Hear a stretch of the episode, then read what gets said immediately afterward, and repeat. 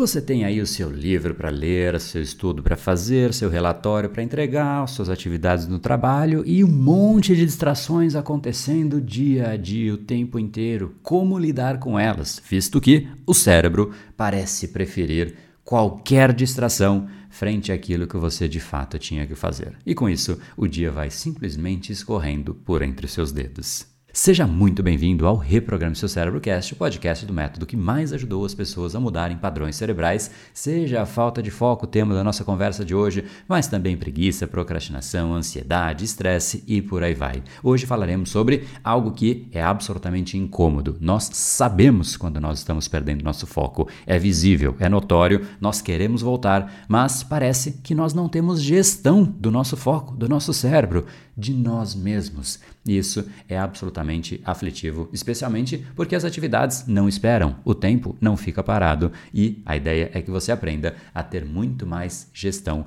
e eliminar as distrações do seu dia a dia. Será que isso é possível? Essa é a nossa discussão do capítulo de hoje.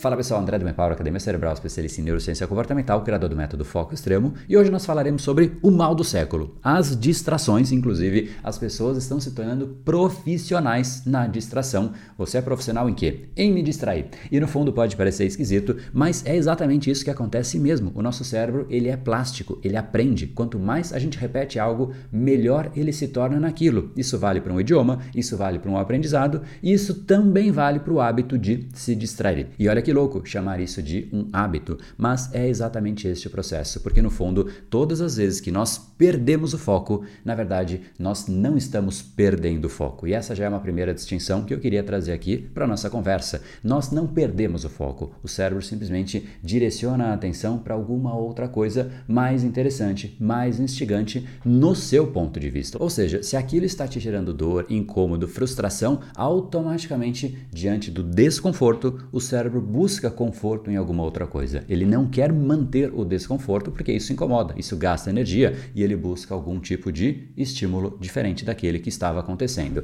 Então não é que você perdeu o foco. O foco simplesmente saiu daqui para outra coisa. E em geral, para onde ele vai? Ele vai para as distrações. Ou seja, sempre que está incomodando, sempre que há algum tipo de desconforto, seja num livro, seja no relatório que você faz, o que vai acontecer, no caso de ser um cérebro fraco, obviamente, é ir para uma distração, porque é mais gostoso, é mais prazeroso e é exatamente assim que a gente vai treinando o nosso cérebro. Então, vou falar um pouco mais como você quebra esse ciclo e como eu ia dizendo, o que a gente vai fazer hoje é sair desta prisão. E de fato isso é uma prisão, porque pensa comigo, a pessoa quer fazer algo e ela não consegue ter gestão dela mesma. Em última instância, ela não tem liberdade de direcionar a atenção para onde ela mesma quer. Eu quero fazer isso, eu quero fazer o relatório para eu poder ir embora, ficar com a minha família à noite, mas eu não consigo. Eu simplesmente não tenho gestão, eu não tenho liberdade da minha própria atenção. E isso é absolutamente incômodo, é aflitivo, porque ela chega no final do dia simplesmente com a sensação de que foi mais um dia a menos. E o que eu vou te trazer é um exercício para você iniciar este processo de mapeamento das suas distrações e ele precisa acontecer e eu sugiro que você faça isso hoje, porque se você não fizer, o que vai acontecendo dia a dia é que o seu cérebro realmente vai se tornar um profissional na distração. E se você reparar, talvez isso já esteja acontecendo com você.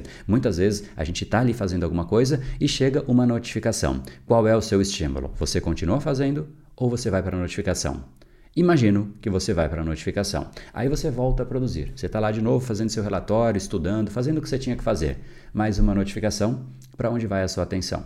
Para a notificação. Agora repare que muitas vezes você está fazendo e você treinou tanto seu cérebro a ir para aquele celular ver as notificações que muitas vezes nem tem notificação nenhuma, mas você vai lá e clica no celular para acender a tela e ver se tem algo ali. Você vai buscar, ou seja, nada de estímulo ali, nada aconteceu, nenhuma informação nova, mas você condicionou tanto seu cérebro a buscar aquele lugar, aquela informação, que ele vai para lá sozinho, sem nada te puxar, ou seja, ali você realmente realmente se tornou um profissional da distração, porque você está buscando a distração até onde não existe, você é competente o suficiente para se distrair mesmo sem distrações, ou seja, você é, em última instância, autossuficiente de distrações, você nem precisa delas para se distrair. Olha que coisa esquisita e que a gente jamais pode permitir que isso aconteça. Então, em primeiro lugar, a gente tem que realmente montar um plano de ação. E é isso que você precisa, ter consciência que não é algo fácil, não é um exercício, não existem truques, dicas, fórmulas quando se relaciona ao seu cérebro. Então, em primeiro lugar, já se conscientize que vai gerar um certo desconforto e, como a gente já falou, diante do desconforto, o cérebro busca algum tipo de distração.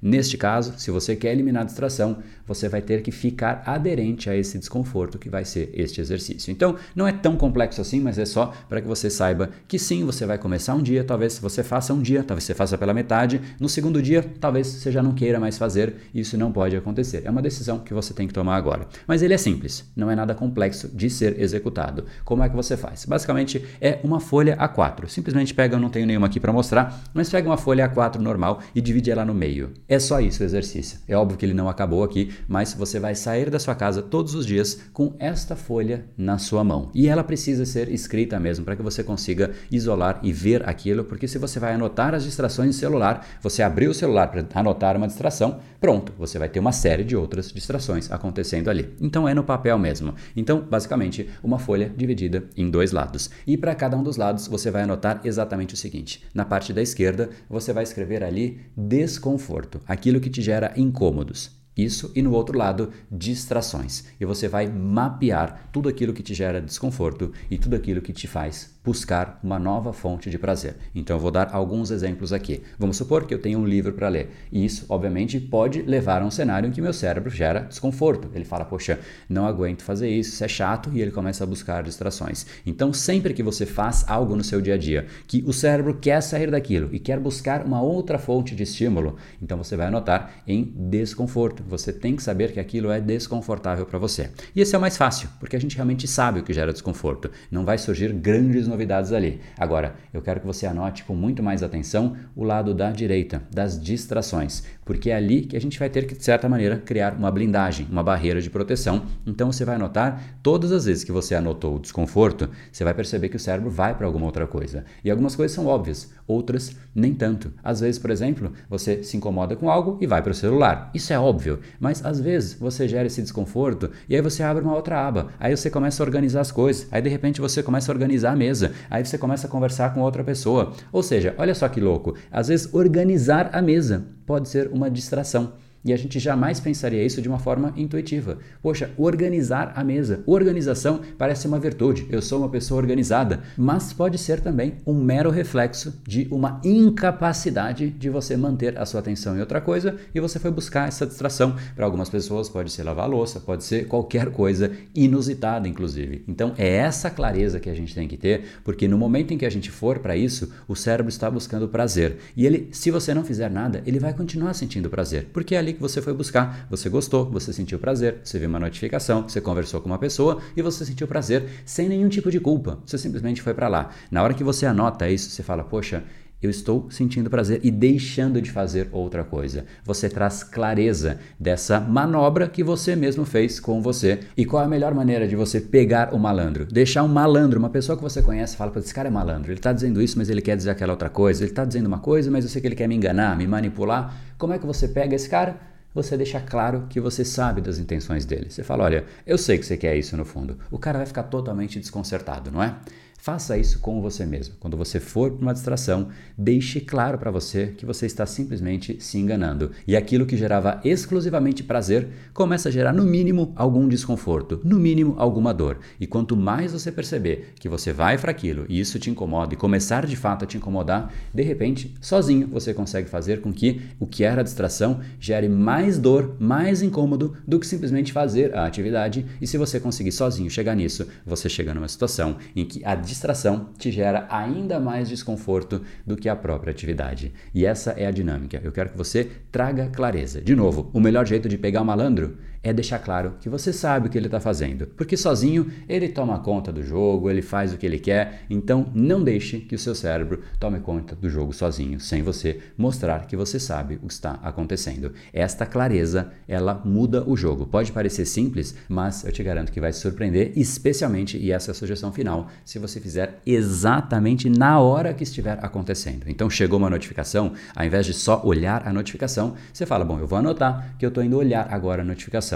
E simplesmente anotar te dá uma clareza, fala: Poxa, eu estou realmente me distraindo, eu tinha que fazer outra coisa. Na hora você simplesmente quebra este padrão. Então não deixe o seu cérebro te enganar, não deixe as distrações te enganarem. Na hora que estiver acontecendo, deixe claro e isso vai fazer com que você conscientemente possa deliberar escolher para onde vai a sua atenção. Então esse já é o primeiro ponto e seguramente vai te trazer resultados que você não espera, mas é óbvio que ao invés de somente mapear você pode sim treinar o seu cérebro, porque como eu disse, o cérebro ele é plástico. Você pode treinar e adaptar, o cérebro aprende. Quanto mais estímulos, mais ele aprende, mais ele se torna diferente e mais você pode criar um novo hábito. Ao invés do hábito da distração, o hábito da produtividade, da concentração, da eficiência, de você ter gestão e controle de você mesmo. Se você quer saber um pouco mais a respeito disso, eu vou deixar um link aqui que te mostra como funciona o método foco extremo, tá bom? Link aqui na descrição desse episódio, tá bom? Te espero por aqui. No brain, no gain.